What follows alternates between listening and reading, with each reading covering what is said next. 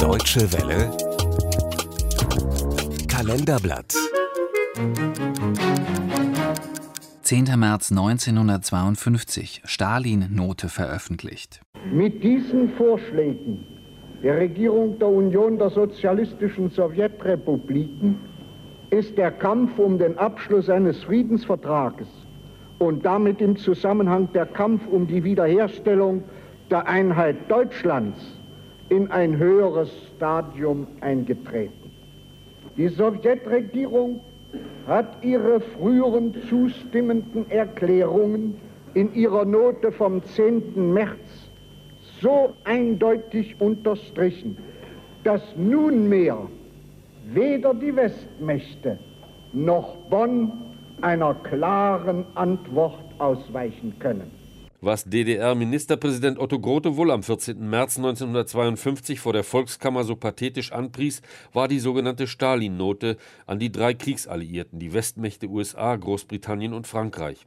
Kernstück des Vorstoßes aus dem Kreml war der Entwurf eines Friedensvertrages mit Deutschland. Darin hieß es unter Punkt 2: Sämtliche Streitkräfte der Besatzungsmächte müssen spätestens ein Jahr nach Inkrafttreten des Friedensvertrages aus Deutschland abgezogen werden. Gleichzeitig werden sämtliche ausländischen Militärstützpunkte auf dem Territorium Deutschlands liquidiert. Und unter Punkt 7 war zu lesen: Deutschland verpflichtet sich, keinerlei Koalitionen oder Militärbündnisse einzugehen, die sich gegen irgendeinen Staat richten, der mit seinen Streitkräften am Krieg gegen Deutschland teilgenommen hat. Das aber hieß nichts anderes als die völlige politische und militärische Neutralität eines wiedervereinigten Deutschlands. Die Westmächte allerdings, allen voran die USA, hatten mit dem westlichen Teil Deutschlands, der jungen Bundesrepublik, längst andere Pläne. Westdeutschland sollte, vor allem nach dem Willen der USA, so schnell wie möglich in ein politisches und militärisches Bündnis des Westens eingebunden werden. Letzteres sollte zunächst in einer europäischen Verteidigungsgemeinschaft verwirklicht werden. Diese scheiterte zwar später am Einspruch der französischen Nationalversammlung, doch mit der Unterzeichnung der Deutschlandverträge am 26. Mai 1952 gab der Westen seine eindeutige Antwort auf die Stalin-Note vom 10. März, die formell unbeantwortet blieb.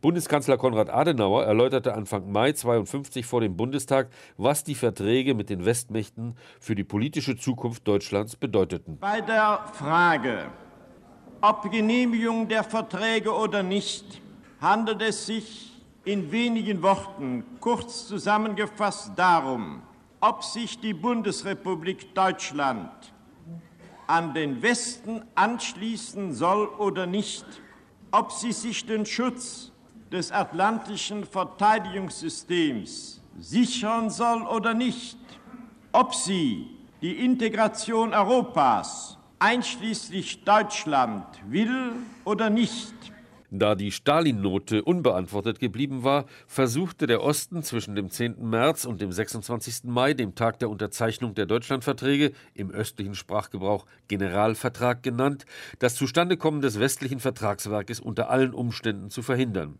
So beurteilte Walter Ulbricht, der Staatsratsvorsitzende der DDR, den Generalvertrag auf einer Pressekonferenz am 12. Mai 1952 in Ostberlin wie folgt. Die Unterzeichnung des Generalvertrages durch die Adenauer-Regierung würde bedeuten, dass die Adenauer-Regierung offen ihr Gesicht als amerikanische Protektoratsregierung zeigt.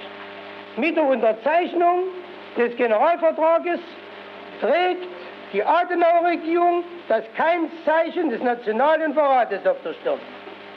Die Stalin-Note vom 10. März 52 nicht beachtet zu haben, war, so sieht es heute die Geschichtsschreibung, keine vertane Chance für eine frühe Wiedervereinigung. Es war die konsequente Fortsetzung einer Politik der Westbindung und damit letztlich einer Politik der Stärke, die Adenauer drei Jahre später vor dem Bundestag erläuterte und die letztlich zu einem späten Erfolg führen sollte. Meine Damen und Herren, es gibt auch eine Politik der Schwäche.